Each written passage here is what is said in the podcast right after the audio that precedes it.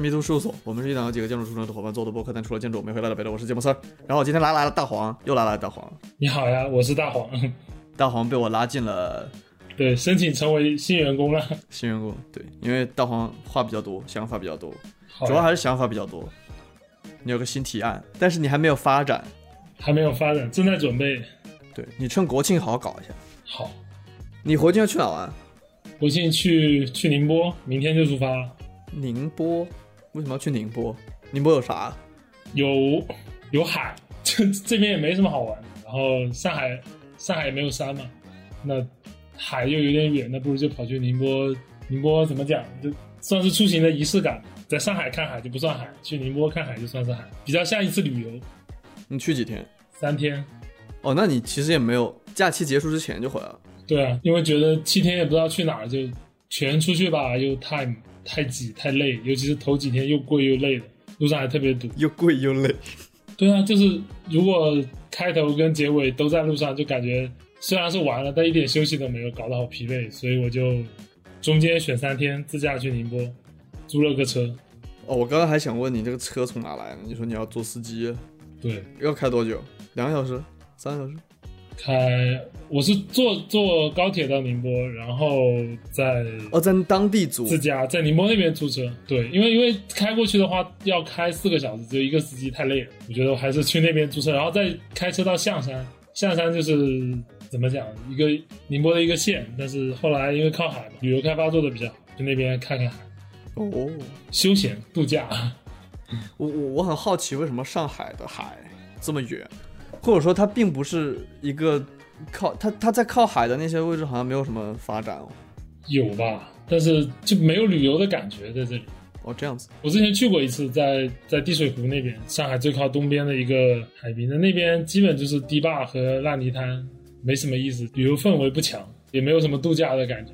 你得你得过夜才像度假，对吧？你要是当天去当天回就没意思了。嗯，我为什么在上海？我去上海外面过夜呢？就觉得没没劲，然后就去个宁波，反正也没去过宁波，还可以强行来个建筑之旅，看一看王朔的宁波博物馆。哦哦，对哦。OK，你跟你女朋友去，就你们俩。对，还有还有一个朋友，高中同学，怎么了？很好笑吗？还带了个娃。对，我们住的是亲子房，没错。可以，他是你们两个共同的朋友。对啊，就某一次出来玩，然后认识了，大家聊得来，就他他对象那是个男生嘛，然后他对象也是出国去留学了，去英国。你也开学了，我操你这！你这个 话题转换，我的天呐！对他们也刚开学。这个，好我 们我们继我们继续说，继续说，对他他他女朋友最近也去去英国留学了，然后这个事还挺神奇的。他在送他女朋友去留学的，就是在上海送到机场那段时间，认识了两个朋友，他们也很投缘。后来跟我们也认识了，大家还一起去泡澡，很奇怪吧？缘分就是这么的奇妙。嗯 对我开学了，开学一段时间，感觉新专业怎么样？还符合你的想象吗？我操！我我昨天跟我爸打电话，他也第一句问的是这个。就你觉得你你学的是你想学的吗？是啊，我申请之前还做了一点研究，去确定这个是我想学的东西。你记得我学的是什么吗？人文地理。刚才你不记得的，因为刚才我们尝试了一下开头，没有成功。因为我有点羞涩了，对新员工的羞涩。对，是人文人文地理。嗯那你说说都学些什么吧？学些什么？我们现在只是，哎，他这个课程安排挺神奇的。我们一第一学期有四门课，它不是像我们以前那样一个学期四门课一起上，然后最后考个试什么。它是一个月一门课，一个学期不是四个月吗？它一个月一门课，啊，就这样子。那学四门，就为什么这么集中的我不知道他们他们这样？他们这样安排的，还挺紧的，我感觉。我刚刚上周三才写完了第一门课的，就是交了一个考试的论文。星期三交完，星期四就开始第二门课了。第一门课叫什么？第一门课叫地理思想，地理思想。嗯啥叫地理思想啊？就是地理思想，就是一个概论课，相当于嗯，怎么说呢？你知道人文地理是啥吗？不太，就是人文和地理的关系，听听起来是这个意思。有没有有没有具体一点的例子，或者一些比较经典的定义？嗯，啊，就比如说我，我就说我教的那个论文的主要内容吧。嗯呃，首先地理思想这门课基本讲的就是从一开始这门学科怎么样变化，然后有大概讲了一下有些什么人，然后有一些什么思想流派这种。然后我最后写的那篇，它是它是根据我们在课里面读的论文，有文章、文献什么的，出了一些问题让我们回答。我挑的那篇是讲尺度的，scale。嗯你说规模也可以，你知道我们学建筑大家都会说尺度嘛，对吧？就大家都知道尺度是个什么概念嘛。嗯那个文章它一开始说了一件事情是，有一个艺术品叫做无家可归的人的车，homeless vehicle。嗯然后这个车是什么呢？就是一个艺术家他做了一个很小很小的一个装置一样的东西，它是一个车篓，它可以走来走去，可以移动。呃，它是为了无家可归的人做的。这个作者 Neil Smith 他举的这个例子是说，这个刚才我说那个艺术家给流浪汉做的这个车，那个流浪汉呢，其实是从他是被房地产市场驱赶出来的人。什么叫被房地产市场驱赶出来的？呃，第一是他们没有钱去买房，或者说去租房，嗯，所以他等于成为了这个市场的边缘人。第二是他无家可归嘛，嗯，所以他们可能在一个地方住着，占占着那个地方，然后呢，因为有房地产开发，所以他们就把他从这个地块里面驱赶出去了。呃，他讲的是纽约里的状况，好像是。嗯那他其实某种程度上，这种这个车就成为了一种抵抗压迫和剥削的手段。因为我刚才讲 Neil Smith，他其实是一个马克思主义呃地理学家，那他肯定他是从这个马克思主义的这个角度去去分析这些问题的。嗯他这个车就是一种尺度跳跃，它这个东西可以构成一种尺度的跳跃，因为它本来这个人没有什么流动性，但是他有了这辆车以后就有流动性了，他可以去各种不一样的地方，啊、去干一些他本身一样在做的一些自己的事情，什么洗漱啊、睡觉啊之类的这种。那还还用这种例子讲了一个叫尺度跳跃的东西，jumping scales，它可以作为一种对于他们来说抵抗压迫和剥削的手段。我没没没没太理解。它这是个例子。那他后面又讲了说，尺度其实是被被建构的。就当你把一个地方一个 place，when the place is made，这个 scale 也就产生了。就说你比如你建了一个房子，嗯那这个房子其实就规定出了某一种尺度，在这个空间里面，在尺度跟尺度中间其实是有边界的。就像我刚刚说，如果你把一个 place 做建建构出来了以后，它其实就产生了某种边界，这种边界规定了有一些人可以去到这个地方，而另一些人不可以。但是像刚刚我说的那个 homeless vehicle 那个车，它其实就是消解了这种边界，这个东西就是他说的跳跃尺度。我听出了它和地理有什么关系，但是跟人文有什么关系？就是空间，或者说在这个呃语境里面是地理，它跟人的社会活动啊、政治活动、文化活动，所有的这些都有关系嘛。那你们到底在研究什么东西呢？或者这个东西，那可能这样问有一点太太功利了，就是它对于生产或者说对于这个社会有什么帮助呢？就就这些东西研究出来干嘛？它没有什么，就它是一个，首先人文地理是一个社会科学学科，嗯是一个 social science，所以我不知道这样讲，这样讲肯定不是完全对等，但是比如说我问你，你觉得哲学有什么用？虽然哲学不是社会科学了，嗯，那个或者说社会学有什么用？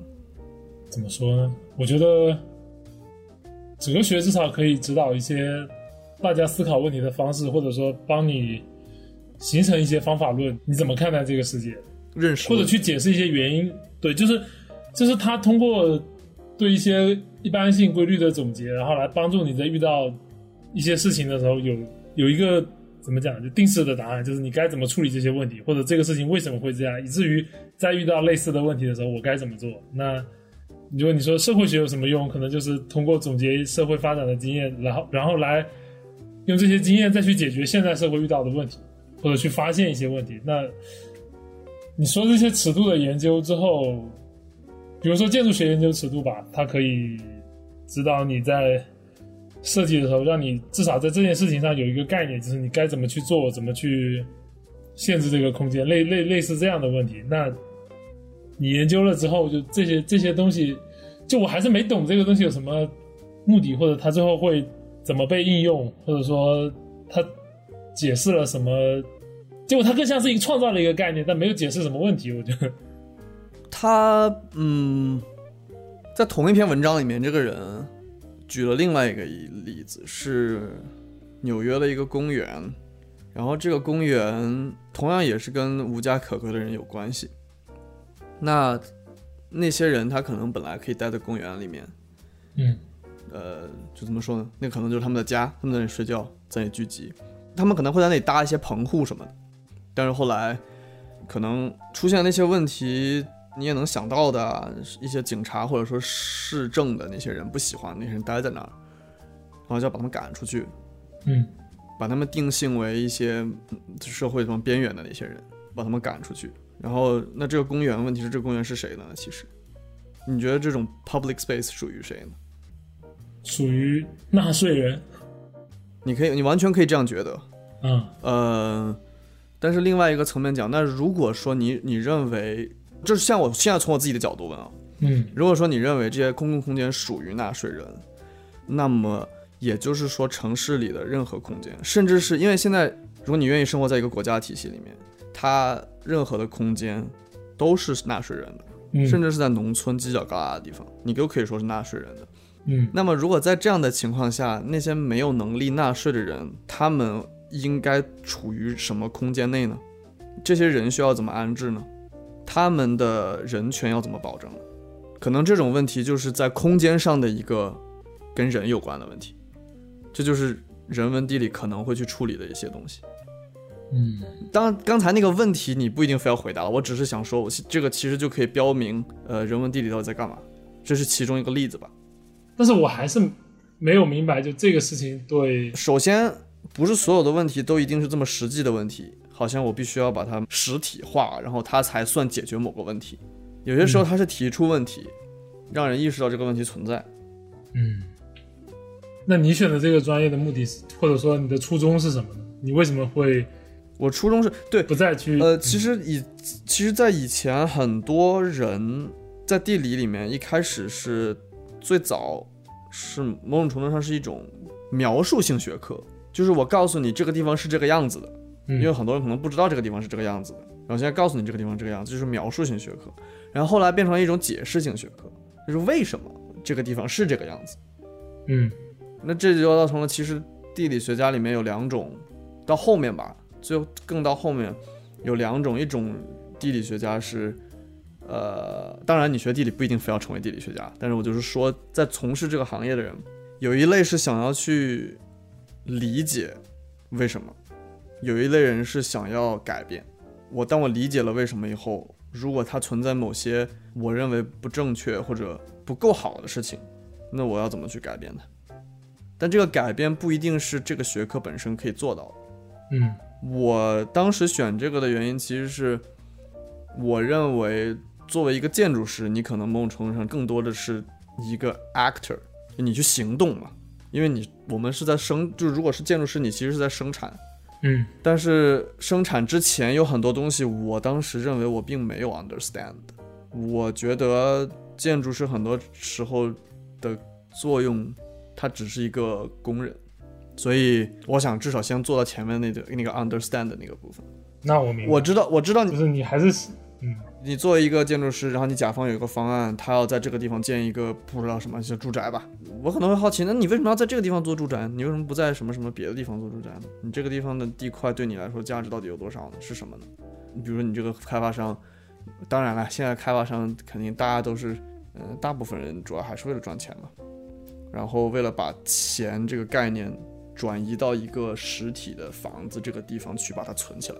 嗯就现在，呃，资本主义世界的状况就是这个样子嘛。你必须要把钱转移成某种方式，要不然市场上流通的钱价值会贬贬低嘛，对吧？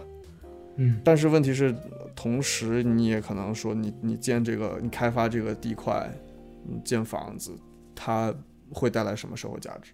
就这些东西是我比较好奇的，因为我同时觉得以前我们学建筑的时候，大家都会说这个问题嘛，老师也会让我们去去想这些问题。但是作为建筑师，你其实真正能做的事情很少了，对啊，那些都是比较扯的一些东西。我感觉就是从建筑师的角色来说，他其实没有这么多的决策性。那换句话来说，我们学建筑并不一定告诉你要成为建筑师，你才是唯一的出路。嗯对啊，这就是我为什么选这个这个学科。嗯建筑学这个学科，或者说 OK 城市规划这个学科。哦，对，by the way，其实很多学地理的人出来会成为城市规划师，嗯那它不是我们以前意义上，其实我们以前学的，就是在中国的体系里面，我们是把规划师跟设计师放在一起的，其实不是这样，哈在这边更多你是设计师，城市设计师，你是城市设计师，你是规划师，你就是规划师，这两个不一样的东西。在我看来，这两个不是应该是一样的事情吗？不不不一样，你你记不记得以前我们学一些那个，我们有城市设计课，你记不记得我们做那个凤凰的那个？嗯嗯，那个我们是在做设计，就是我们要出图，然后我们那要规划和设计有什么区别呢？规划，就是我去做研究，然后我确定这个地块要用来开发什么项目，就 zoning 嘛，以前的那个叫控规这种东西，那明白了。类似这种东西，我确定这个地方要建什么，要建成什么样子的，然后交给城市设计师去做，或者建筑师就不一样。嗯，就它生成的东西其实是下下一个环节的人的设计的依据，对对可以这么理解吧？就他是处理数据，下一个人是生成结生成结果。对，那这样的情况下，可能你做一个规划师的话，你就要知道为什么我要在这里建这个东西，嗯它是从什么依据来的，这个可能就是地理的一个范畴。你这里应该建什么东西，为什么要建，谁来建？嗯，那其实你这个地理和我们一般理解的地理是不太一样。就是当我第一次听到人文地理的时候，我第一反应可能是，比如说为什么中东地方老打仗，就是某一个地方为什么会发展成这样，就跟它的地理有关系。比如说为什么中国的东部发展比中部好？对，这也是人文地理的研究范围。哦，但是你说的那个，我感觉更像是更偏社会学一点。我举了个例子嘛，你让我举例子嘛？啊，行，对，你说的很对，那个也是人文地理学的研究范畴，但它其实比较广，因为它里面有，比如说文化地理、经济地理，嗯，然后地缘政治，很多很多不一样的东西。你要说到那个规划师跟设计师的话，我就因为我之前之前在设计院的时候，大部分的工作就是完成那个设计，然后现在现在我们公司的方向是更偏于帮甲方去做投钱的事情，就是嗯、测算阶段，就是我们之前是甲方拿了地，然后帮他去做一个方案出来，然后现在的工作是甲方拿地之前要先有一个初步的方案来判断要不要拿这个地。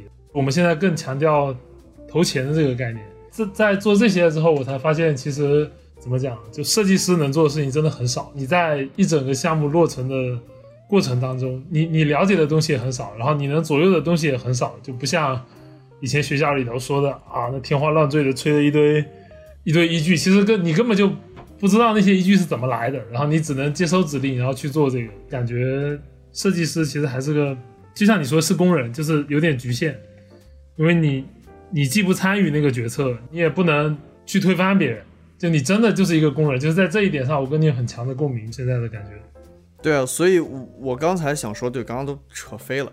我刚刚就是说，其实我们以前学校里面，好像在学校里面，我们不会意识到这件问题。嗯大家都认为，你从建筑院校毕业以后，你会成为一个建筑师，然后你用建筑师的身份去做我们以前在学校里面，呃，老师们或者你从任何渠道告诉你建筑师可以做的一些事情，但事实上并不是这样子的，而且没有人告诉你，从建筑院校毕业出来以后，你一定要成为建筑师。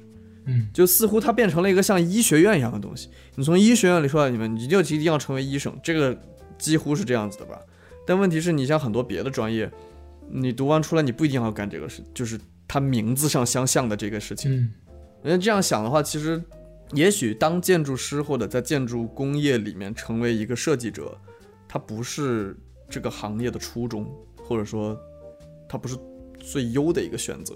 我也不知道怎么，它只是因为这个工业造成了很多人学出来自然就成为一个建筑师。社会对这这种分工工种的需求，决定了你最后的去向。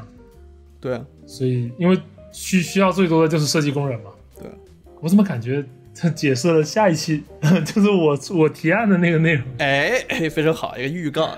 哎，非常好的一个预告。对，就像你说的，我建筑学院毕业出来的人不一定要去做建筑设计师，就是可能本来大家对这个行业的理解，或者对这个行业愿望，或者很多毕业生去学这个东西，他并不是为了成为一个工人，他其实是有更多的理想，觉得自己应该背负更多的责责任的。但是学着学着，这个这个这个事情在这个体系里面就被带跑偏了。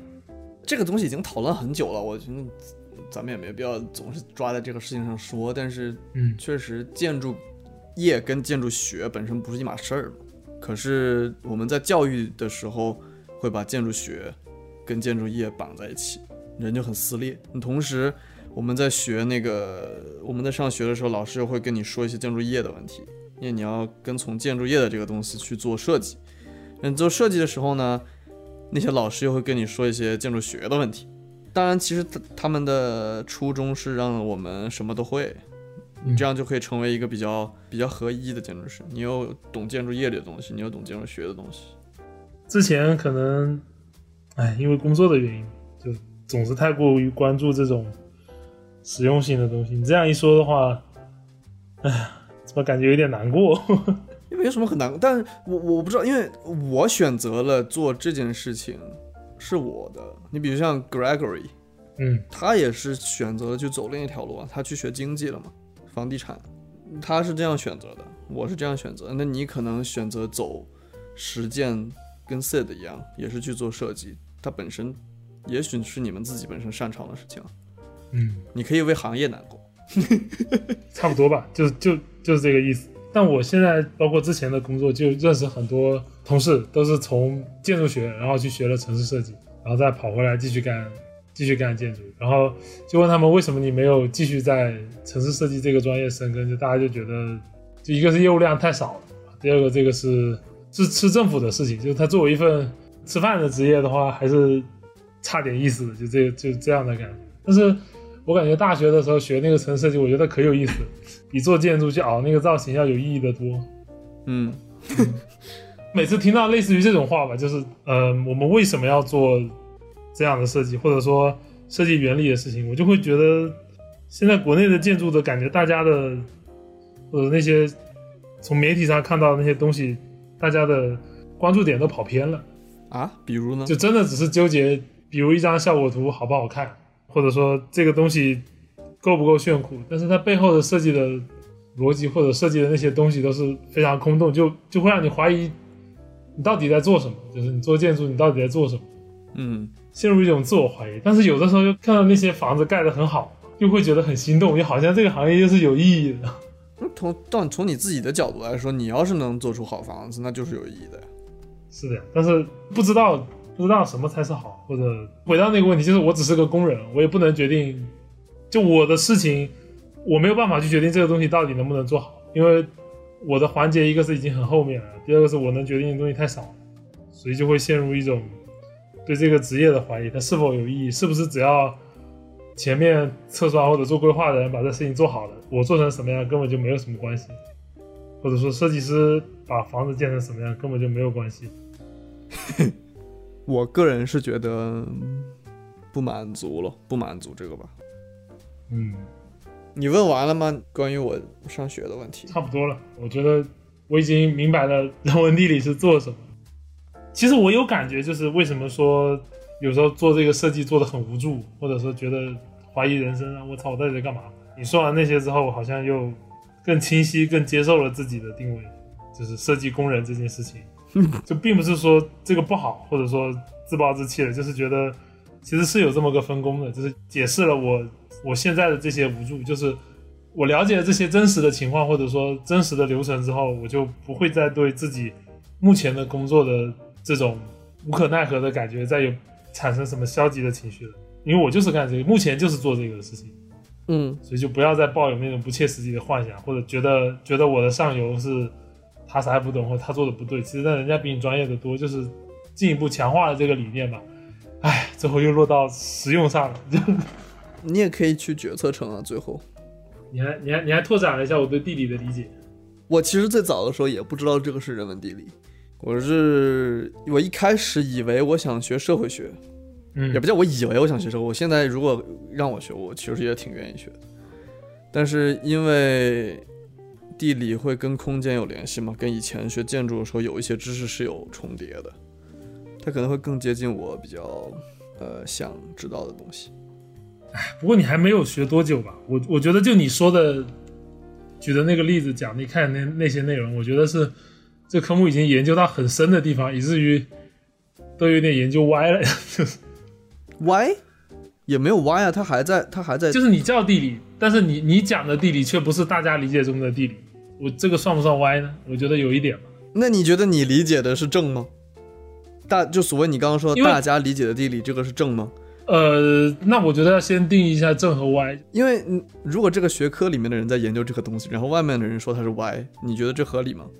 那既然这个学科一开始是没有的，后来它产生了，那这个词也是一开始被大众认为赋予了这个含义，然后到了这个学科专家的人手里，我觉得百分之八十或者九十的人听到人文地理都不会想到你说的那个 scale 的概念，或者说就都不会太把这个理解成那种社会学，或者说把地理只是理解作一个空间上的事情，就更多的就会去想到我一开始说的那个理解，就是地理对人文产生的影响，而不是而不是人文中存在的地理要素，是吗？啊，对对对对对对对对，但事实上就是这样的，有一些比较，就在这个学科里面，可能大家认为自己比较，我就暂且说他是骄傲的吧，一种说法，嗯。就是说你做的任何事情都跟空间有关系，空间在人类生活中无处不在，而这个空间是地理学研究的要素，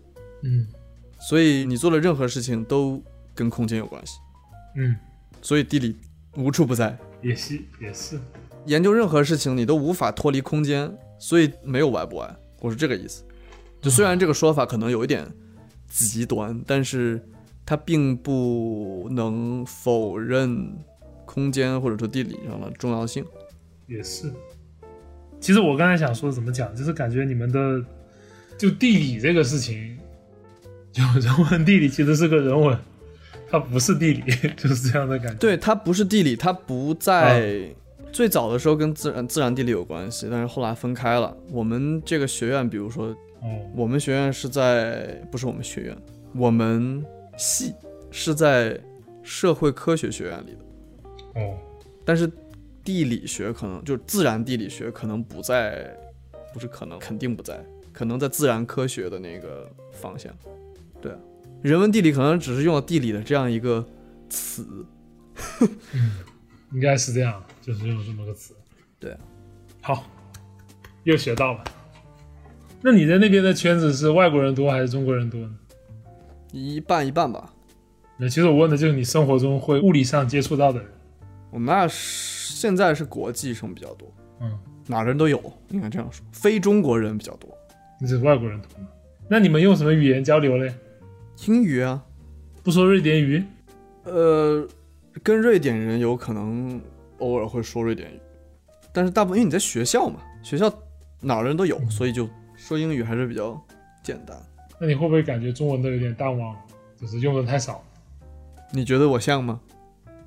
像，有时候会觉得有一点，有时候我感觉你以前就是你现在格外高频的使用英文词汇在你的谈话当中，但是以前感觉不会，就是可能有些习惯了就。对啊，就是习惯了。因为而且有时候有些有些东西我接触的时候是英文嘛，或者说他可能更能表达这个意思，我也不知道。我也不会说你去看一个 book，今天我的 food 非常好，哇，这个押韵。这应该不至于这么这么那个。哎，我现我倒不是觉得我现在语言有什么问题，我只是觉得有时候有一些表达方式我比较受影响，嗯，我都不知道怎么说。主要是说话的时候的这种表达方式。你最近怎么开始写诗了？我能问吗？这个你怎么时候发展了这个爱好？这个会不会聊起来有一点尴尬？我一直都在写啊，只是我没有发而已。嗯，那你想聊聊关于写诗的心得？可能我觉得很多人都觉得这个东西就不知道为什么要写诗，它和你说话有什么区别，或者为什么话不能好好说？你觉得那不是好好说话吗？我觉得那个比好好说话，就是你需不是不是不是不是这个意思，不是这个意思。把话说简单了，让所有人能听懂，你是这个意思吗？啊对对对，为为什么不这么做呢？但问题是，你觉得所有的感情都可以用简单的话语去表达吗？你不会遇到有一些时候你的话是用平时的语言无法表达的吗？其实我觉得大家都会有这样的时刻，就是你能知道是好，但是你说不出来它到底好在哪，或者说就是这个东西它到底不是，我不太理解你的你的意思是说你，呃，你觉得读诗没有，你不你你不 get 读诗的点，还是你不 get 写诗的点，还是你根本就不 get 诗的点？就我能觉得它好，但我说不出来它为什么好。那那就 OK 了就。你会觉得这个东西写的不错，比比你好好讲话要强，那是什么催生了你的这种？你说我个人吗？就你怎么理解这个东西吧？为什么写诗要有些时候会会比说话让人觉得更优美，或者说更更能表达感情？我写的东西大多数都是，我就是感情文字化，然后它是不能语言化，它只能文字化。嗯我可以这么说吗？有有什么展开说说？它不可能不形成一种完整的语言，像我这样说话一样，可以直接让你明白。但是你可能需要嗯去理解，或者它是很个人的东西，它不是所别人能理解的，除非我给你解释。我给你解释一下我发朋友圈的这首诗吧，这是我不会播出来。这样你就可以大概理解为什么我要这样写这个东西了吧？嗯，那我就可以理解了。就有些话它就不能直说，对吧？这些话如果直说就没有那么浪漫了，就没有意思。直说就会变得很奇怪。而且我需要用刚刚这么长一段时间去给你解释这这个故事，如果藏在这些文字背后，它可能更更好吧？好我会觉得。好，有那么点流浪诗人的味道。回到是你说写诗这个问题，他你从看的人来说，哦，可能会觉得对于这个人的修辞和使文字使用有一些感触，但是你也不知道这人在说什么，你也不可能不能欣赏什么的，哎，我觉得不知道更好，不知道看起来更美。就是你听了之后，你就会觉得就这。不是不是不是不是就这，就是就不愿意这些东西落落落到实处吧。它落到实处之后，就觉得太扎实了，就不对了。对，就是那种朦朦胧胧的美感，蛮好。我觉得人还不一样吧，可能有些人他写的东西就是比较扎实，我是写不出扎实的东西。你也可以试试，有些什么想法的时候就可以写。我有想过，但是不知道为啥内心会萌生出一种有点怪不好意思的，尤其是你事后再翻起这件事情，就会更加的不好意思。虽然他也没有什么可不好意思的，这个东西就是一种感觉了，去去想就你去想就没有意思了。去想就不对了。对，你要这样说的话，我就觉得就是那个绿皮书，你记得吧？嗯哼，里面有一段那个博士教教阿拉贡写诗给老婆那一段，阿拉贡男男主我们叫他阿拉贡吧，好吧？一个角色回忆我，不记得他叫什么名字了。他不是每天就给他老婆写信嘛，然后写的就很土，说我今天抽了烟，哦，对捡了石头，然后吃了土豆，类似这类似这种。嗯，然后那个博士就教他写那个诗，但是不知道是因为这个是剧里头那个诗的质量不高，还是我没有电影没有没有看进去，我就觉得那个东西写了，为啥他老婆会感动成那样？但是我我知道他老婆应该感动，因为我都忘了他写的啥。意思就是我看到你想到了什么什么什么，我我也记不得了，因为因为那个诗可能本身质量不高，就他说看到你让我想到什么州的大平原，什么州的落叶，有有有类似于这种话，然后他老婆看了就特别感动，就说我操，我我妈老公会写诗了，我看看啊，嗯，回忆回忆。当我想你时，我想起了爱荷华州美丽的平原。啊，对对对对对对对对对，我操，这中文读起来好奇怪。I'm reminded of the beautiful plains of Iowa。对，反正就是那个那个那那那个博士就兴头就来了，就叫他写了一首，因为他本来也没有那首诗也没有完整的出现过，就是就是一个台词。是吗？对啊，它就是一段台词，没有完整出现过那首诗，就是用了一些非常抽象的意象，然后让大家知道他写了一首，也可能就是这个原因，所以我觉得那一段有一点点矫情，有一点点出戏。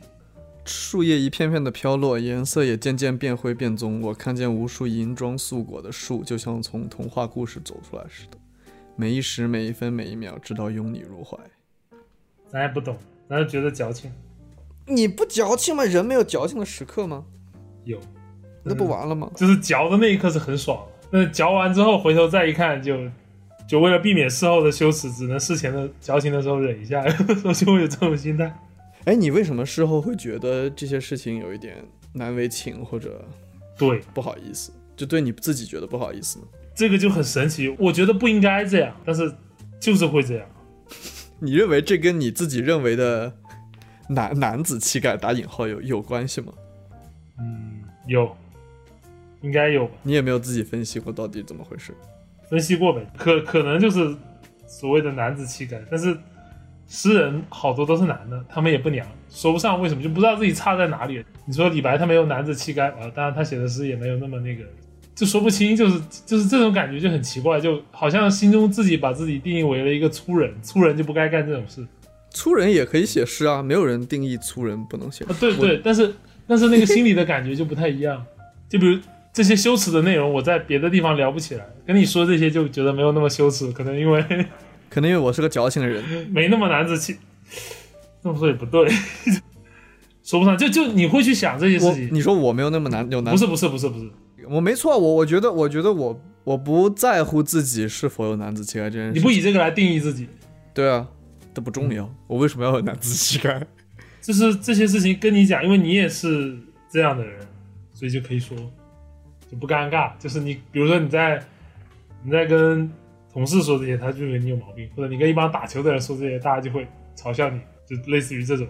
也许大家并不会，但是我就觉得会。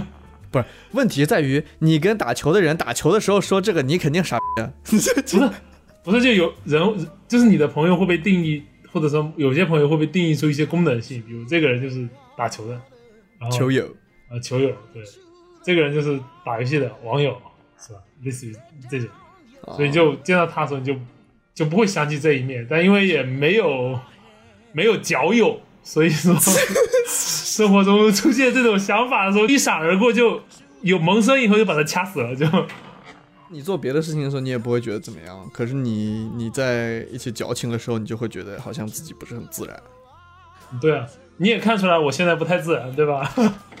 我不太对啊，为什么不自然呢？你内内心的情感表达有什么可不自然的？